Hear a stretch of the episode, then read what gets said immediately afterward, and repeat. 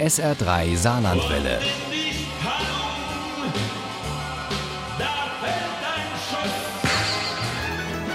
Der Krimi-Tipp. Im Krimi-Tipp hier auf SR3 machen wir heute eine kleine Weltreise. Von Deutschland über Dubai, Singapur, die USA nach Bolivien. Auf der Suche nach der wahren Liebe und der künstlichen Intelligenz. Und mit Jenny Mai Nguyen und ihrem Debüt-Thriller Hardware.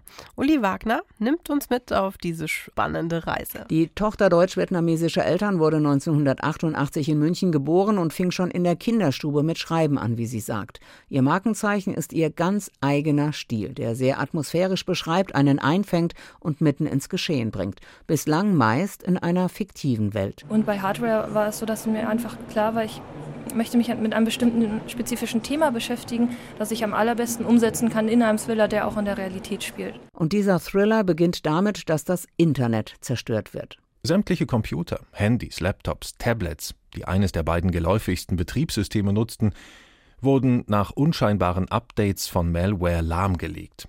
Flächendeckende Stromausfälle taten ihr Übriges um in Ballungsräumen Massenpanik auszulösen. Erst danach, sozusagen im Rückblick, begegnen wir Adam Eli, der männlichen Hauptperson. Er ist Ghostwriter, arbeitet meist nachts und lebt sehr zurückgezogen, aber auf den ersten Blick zufrieden, bis zu diesem Anruf eines Unbekannten. Wer ist da?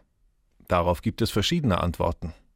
Die einzige für dich relevante lautet, ich bin der Besitzer sämtlicher Aufzeichnungen von Vilenia Kuruvias Besuchen beim Seelenklempner. Vilenia, die Frau, die er nicht vergessen kann, die Liebe seines Lebens, seine Will, die schon als kleines Mädchen im Auftrag der Mama geklaut hat und eines Tages mit einem Sprengstoffgürtel in der Schule erschien. Kurovia kam in ein Bootcamp nach Bolivien, das damals für seine unorthodoxen Therapieansätze für jugendliche Kriminelle hoch gepriesen wurde.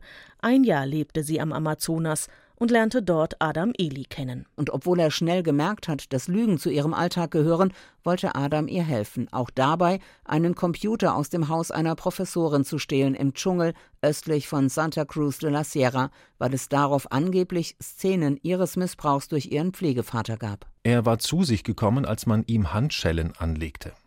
Die Waffe, aus der geschossen worden war, hatte beim Eintreffen der Polizei in Elis Hand gelegen. Er wollte nicht glauben, dass Will die Waffe dort platziert hatte.